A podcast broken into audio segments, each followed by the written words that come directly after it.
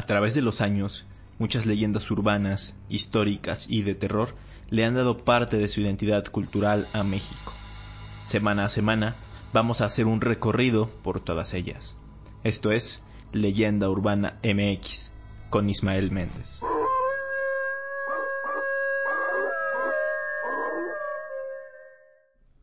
¿Qué tal? Sean bienvenidos a Leyenda Urbana MX, un podcast dedicado a las leyendas, historias, crónicas y relatos más fascinantes y curiosos de México. Un gusto saludarlos este domingo 19 de julio de 2020. Este es el capítulo número 16. Qué rápido se pasan las semanas, ¿no creen? Y eso a pesar de la pandemia. Por cierto, justo esta semana Spotify incluyó los podcast charts en su plataforma. Esto es básicamente un top de podcast en México. Hay un global en donde salen los 200 más escuchados en todas las categorías y también hay varios en donde salen los 50 más destacados eh, por categoría. La buena noticia de todo esto es que en el top 200 estamos cerca ya de la primera mitad, o sea, estamos muy cerca de entrar al top 100. Esta semana el programa estuvo entre el lugar 132, 133 más o menos, de ahí no bajamos. Y ya hablando de categorías en específico, en True Crime o Crímenes Reales estamos en la posición número 11, o sea, también a muy poco de entrar ya al top 10 aunque pues aquí sí es una lucha bastante fuerte porque ahí ya están pues todas las producciones originales de Spotify como Fausto, está Relatos de Medianoche de Francisco Gamba y está Leyendas Legendarias por mencionar algunos, eh, puro peso pesado. En fin, a lo que quería llegar es que si les gusta este podcast, no duden en compartirlo y en darle clic al botón de seguir para pues así ir escalando posiciones. Eso me va a ayudar bastante. Dejando de lado todo esto, el tema de esta semana fue en parte decisión de todos ustedes. El miércoles pasado en el Facebook Leyenda Urbana MX publiqué una encuesta preguntándoles si querían que el capítulo fuera de un tema histórico o de un tema paranormal y pues por la mayoría ganó, como podrán ver, el tema paranormal. De hecho, ganó por goleada, se podría decir. El 80% de los votos fueron hacia este tema. No se pierdan este tipo de post en mis redes sociales, además del Facebook que ya mencioné, me encuentran en Instagram y Twitter como Ismael. Y ahora sí, sin nada más que añadir, vámonos de lleno con el tema de hoy, que son los exorcismos en México. No sin antes aclarar que no solo voy a mencionar el ámbito religioso, sino también el psicológico y el psiquiátrico, por supuesto. Padre nuestro que estás en el cielo Santificado sea tu nombre. Venga a tu reino. Hágase tu voluntad así en la tierra como en el cielo. Danos hoy nuestro pan de cada día y perdona nuestros pecados, así como nosotros perdonamos a los que nos ofenden. No nos dejes caer en tentación. Y líbranos de todo mal. Oh Dios, sálvame por tu nombre. Primero que nada, y antes de aterrizar con los exorcismos acá en nuestro país, es necesario saber en primera qué son y en segunda sus antecedentes. Así que vamos a hacer un breve repaso. Un exorcismo es un conjunto de fórmulas y de ritos que se practican para expulsar un espíritu maligno, especialmente un demonio, del cuerpo de una persona, de un lugar e incluso de un objeto. El cristianismo asocia el exorcismo con la posesión demoníaca, que se cree es causada por Satán y es considerado como una batalla por el alma de la víctima. El origen de la palabra exorcismo deriva del latín exorcismus, que a su vez deriva del griego exorquismos, que significa estar sujeto a un juramento.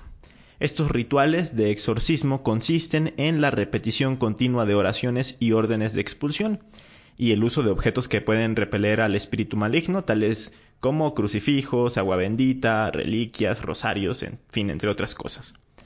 Se sabe que en la antigua Babilonia, en Grecia y en Egipto había rituales con los cuales se buscaba alejar o eliminar el mal o seres malignos. Sin embargo, el registro más antiguo de estas prácticas, ya como las conocemos actualmente, y sobre todo eh, por el cine más que por la realidad, viene de la teología católica, haya su base en los textos evangélicos donde se narran las liberaciones y expulsiones de demonios que realizó Jesús con los endemoniados de Gadara.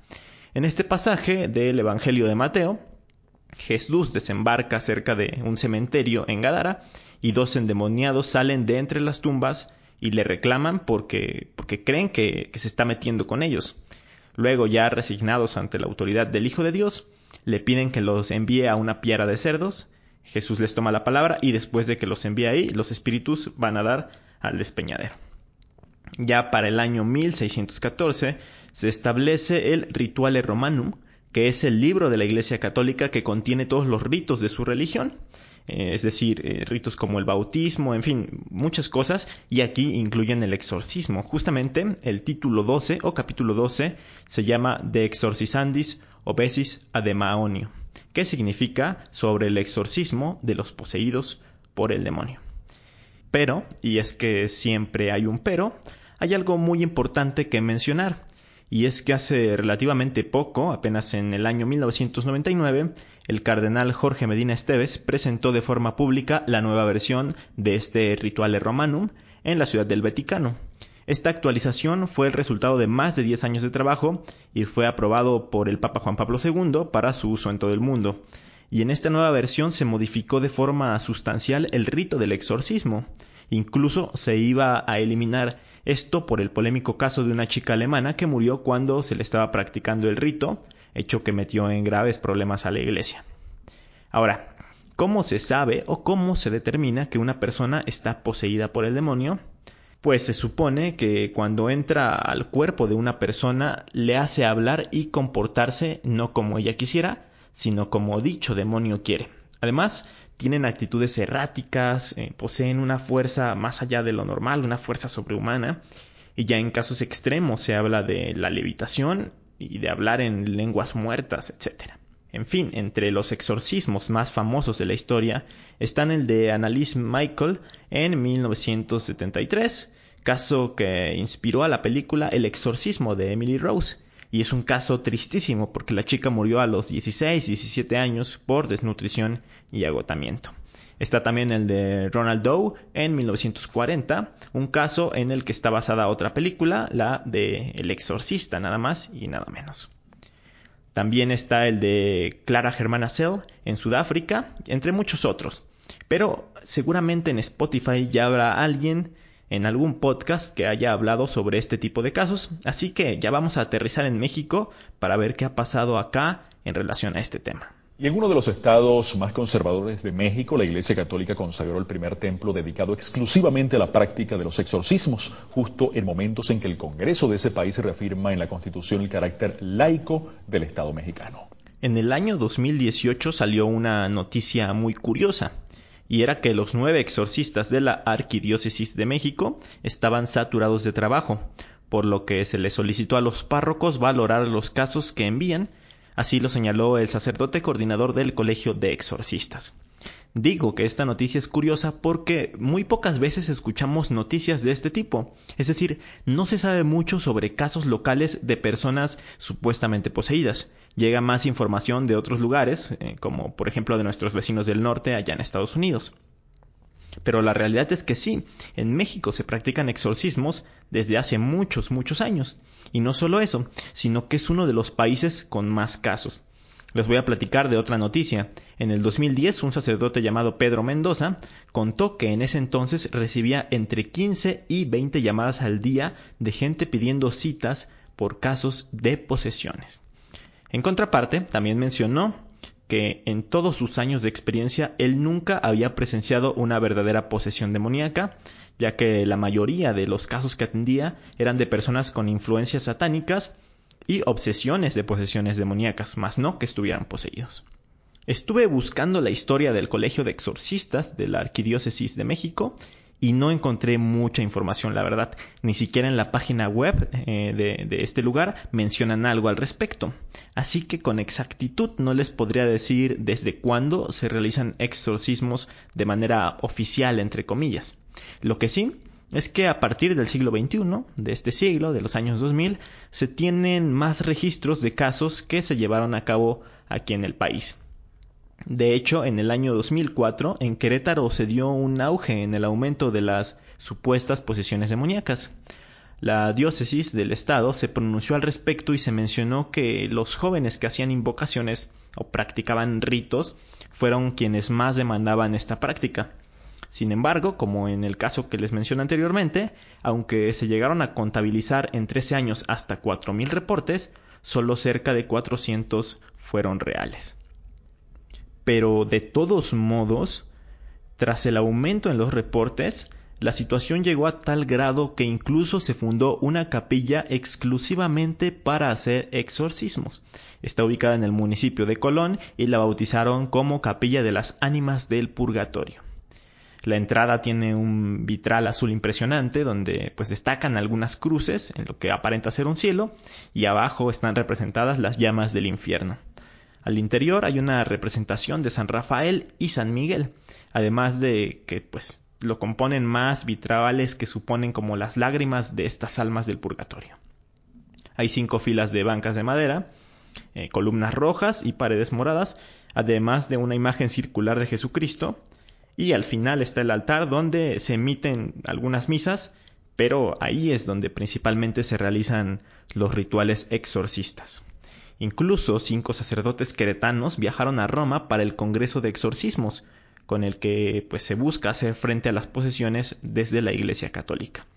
Estos sacerdotes comentan que hay quienes juegan a tentar a los demonios y quedan atrapados, porque en la práctica de la brujería, satanismo y el culto a la Santa Muerte, pues son, son prácticas, son condiciones que desembocan en posesiones, esto según sus palabras. Han tenido casos de niños también a quienes sus madres desde antes del nacimiento consagran al demonio y cuando nacen pues sus hijos presentan estas características especiales. También hablan acerca de los juegos con la Ouija, de la práctica del vudú, mencionan que son puertas que, que se abren para que puedan tener acceso a las personas estos entes demoníacos. Por último, también dieron a conocer que al año de todos los casos que se les presentan solo 10 o 12 suelen ser reales. Que estén perturbando, dañando, poseyendo a este siervo de Dios, José Enrique.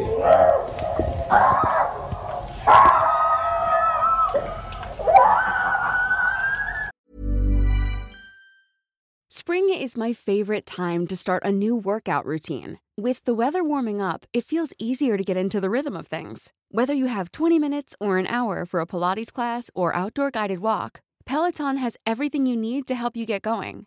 Get a head start on summer with Peloton at onepeloton.com. If you thought the only way to get a more defined jawline with natural looking results was through surgery, think again. Juvederm Volux XC is a non surgical injectable gel filler that improves moderate to severe loss of jawline definition and can help you achieve natural looking results with little downtime. Even better, this improved definition lasts up to one year with optimal treatment. No maintenance required. Improve jawline definition for a smooth, sculpted look with Juvederm Volux XC. For important safety information and to find a licensed specialist, visit juvederm.com. That's J U V E D E R M.com. Not for people with severe allergic reactions, allergies to lidocaine, or the proteins used in Juvederm. Common side effects include injection site redness, swelling, pain, tenderness, firmness, lumps, bumps, bruising, discoloration, or itching. There's a risk of unintentional injection into a blood vessel, which can cause vision abnormalities, blindness, stroke, temporary scabs, or scarring. Talk to a licensed specialist to find out if it's right for you. Otro caso muy sonado sobre exorcismos en estas tierras se dio de la mano de José Luis del Río y Santiago. A los más entendidos sobre el tema les sonará ya este nombre.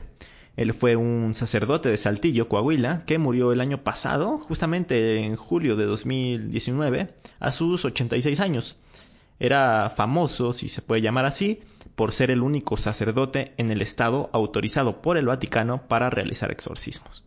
También estudió teología en la Universidad Gregoriana de Roma, en Italia, y filosofía en la Universidad Pontificia de Salamanca, en España. Ejercía como sacerdote desde los años 70 y a lo largo de toda su vida había realizado unas 25 prácticas de liberación. Pero fue hace algunos años, específicamente en 2011, cuando se convirtió en noticia. La razón permitió que un canal de televisión local transmitiera en vivo el exorcismo de un adolescente que presuntamente era víctima de la posesión de cuatro demonios. Así como lo acaban de escuchar, el canal 7 del grupo RCG transmitió este rito que duró varias horas, esto desde la colonia San Ángel, allá en el norte del país.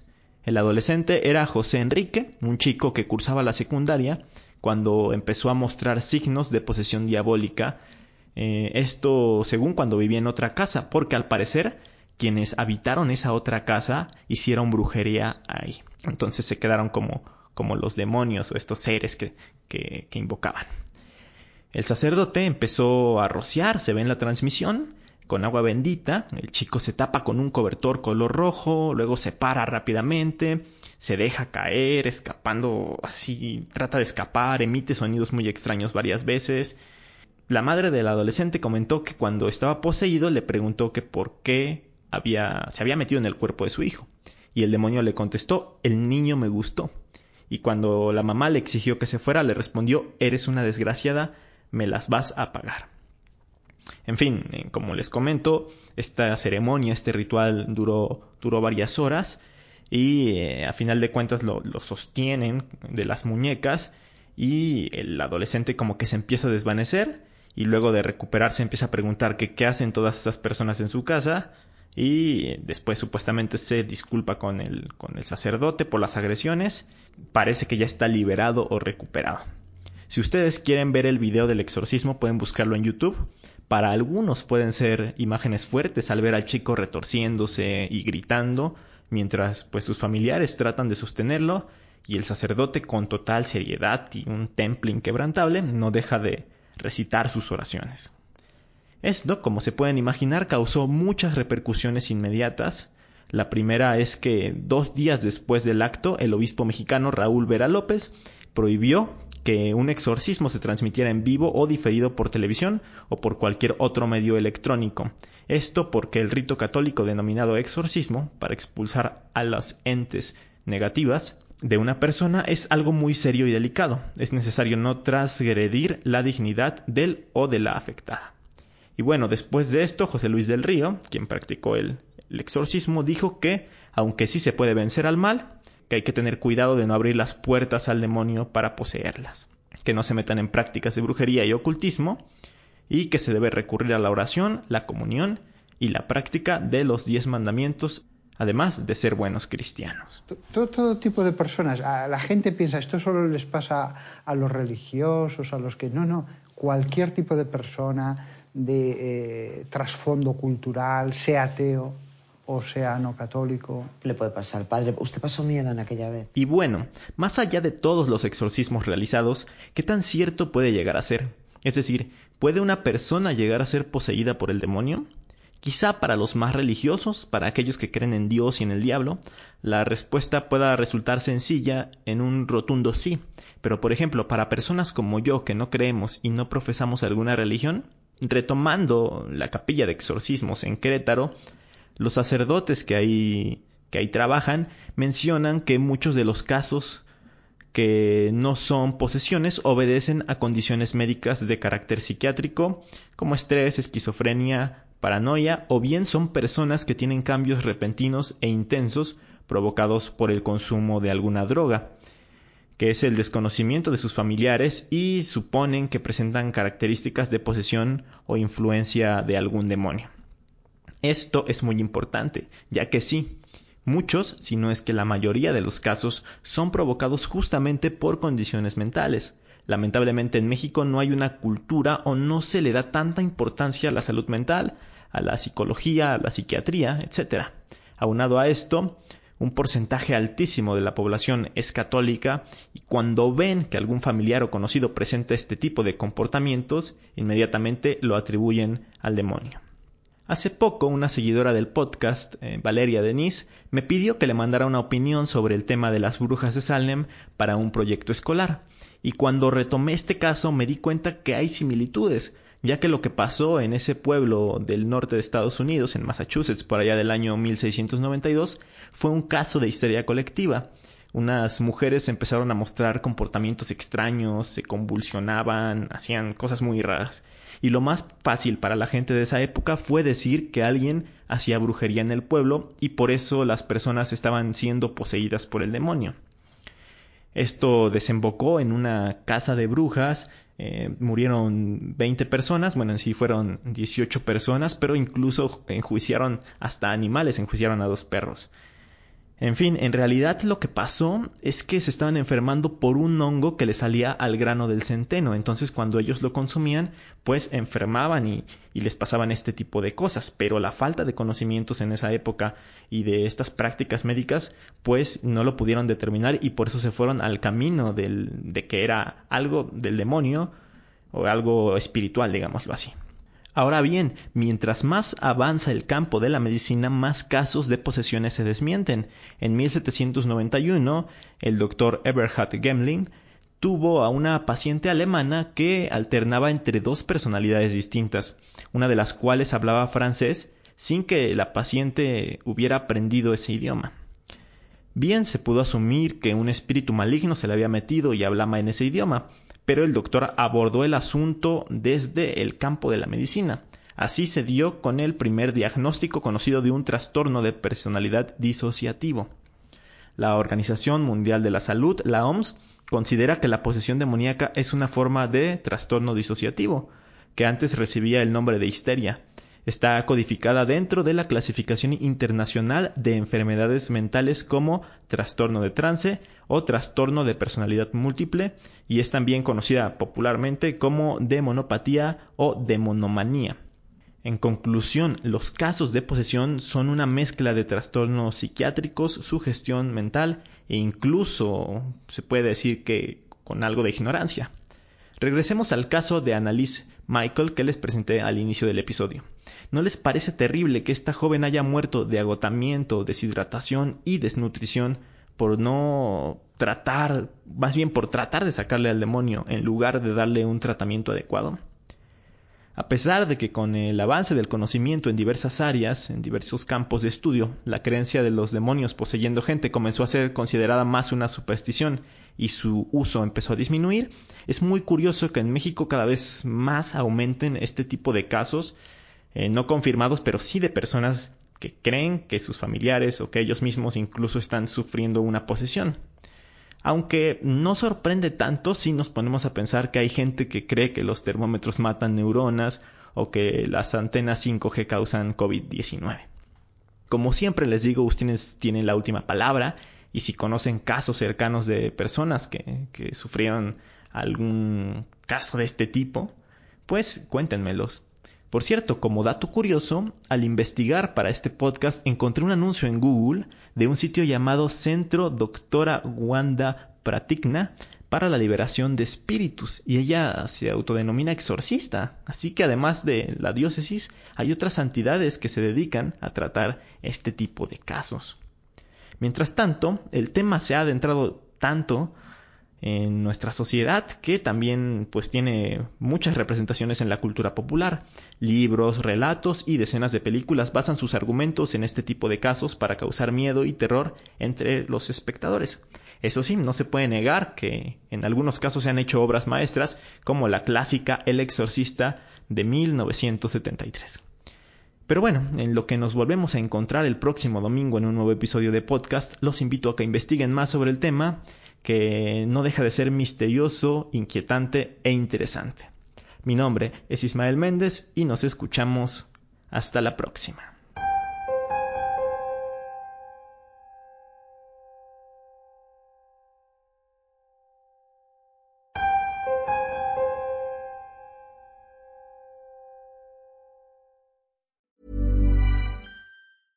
Hey, folks, I'm Mark Marin from the WTF Podcast, and this episode is brought to you by Kleenex Ultra Soft Tissues your ally to help tackle your allergy symptoms this season. I love the change of seasons, but nobody loves pollen and all those other things floating in the air that make you sneeze during this nice weather. Kleenex Ultra Soft tissues are hypoallergenic and allergist approved. So fight back against watery eyes and runny noses without worrying about irritating your skin. For this allergy season, grab Kleenex and face allergies head on.